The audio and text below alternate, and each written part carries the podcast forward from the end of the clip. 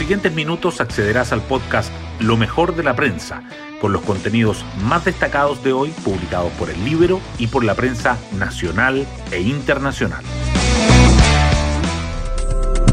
Buenos días, soy Magdalena Olea y hoy miércoles 6 de abril les contamos que el presidente Boric llamó al orden a los parlamentarios y a los constituyentes en el último día de su visita a Argentina.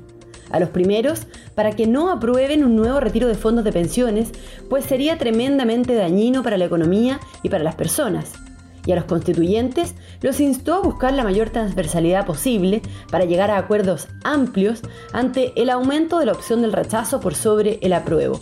El punto es que quienes han estado más rebeldes son precisamente los integrantes de la coalición oficialista.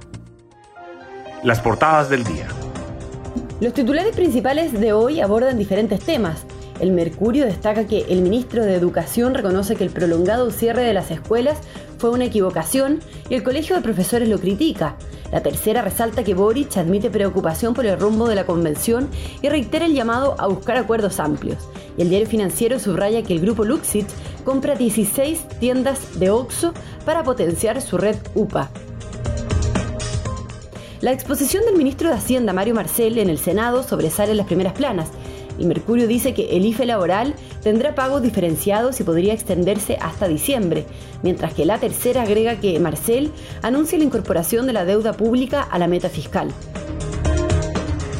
Los diarios también llevan en portada que el toque de queda y los bloqueos de carretera marcan una tensa jornada de la crisis de Perú, que los diputados acuerdan fusiones en las mociones de retiros desde los fondos de pensiones y que la jueza Rutherford procesa al general Martínez y lo deja bajo arresto. El Mercurio destaca además que el uso de mascarilla dejará de ser obligatorio en los espacios abiertos de las comunas con la mejor situación sanitaria. Y la tercera resalta que la FIDAE se vuelve a tomar los cielos de Santiago luego de cuatro años. Hoy destacamos de la prensa. El presidente Boric admite preocupación por la convención y llama a buscar la mayor transversalidad y amplitud posible.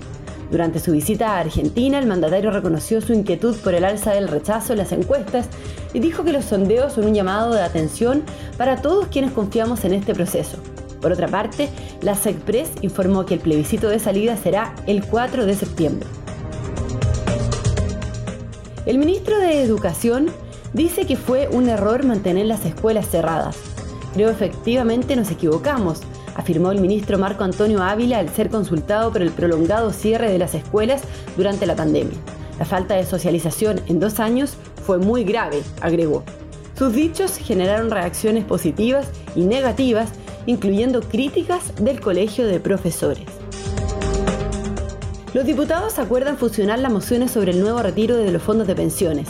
Tras un debate marcado por las críticas cruzadas, la Comisión de Constitución aprobó la fusión de siete proyectos que buscan desde otro rescate del 10% hasta un retiro total de los ahorros previsionales. Se espera que la sala de la Cámara ratifique la decisión para empezar el trámite la próxima semana. El uso de mascarilla no será obligatorio en espacios abiertos y con distanciamiento. El Ministerio de Salud presentó el nuevo plan de desconfinamiento que incluye tres etapas, bajo, medio y alto impacto sanitario. En las dos primeras solo se exigirá el uso de la mascarilla en espacios cerrados y en eventos masivos. En estos últimos también será obligatorio el pase de movilidad. Y nos vamos con el postre del día. Milán descarta a Pellegrini como el nuevo técnico para La Roja. El presidente de la NFP dijo que Manuel Pellegrini está en otro nivel y agregó que Chile no tiene plata para un técnico clase A, los nombres de Matías Almeida, Ariel Holland y Gustavo Quinteros son algunos de los que suenan en Quilín.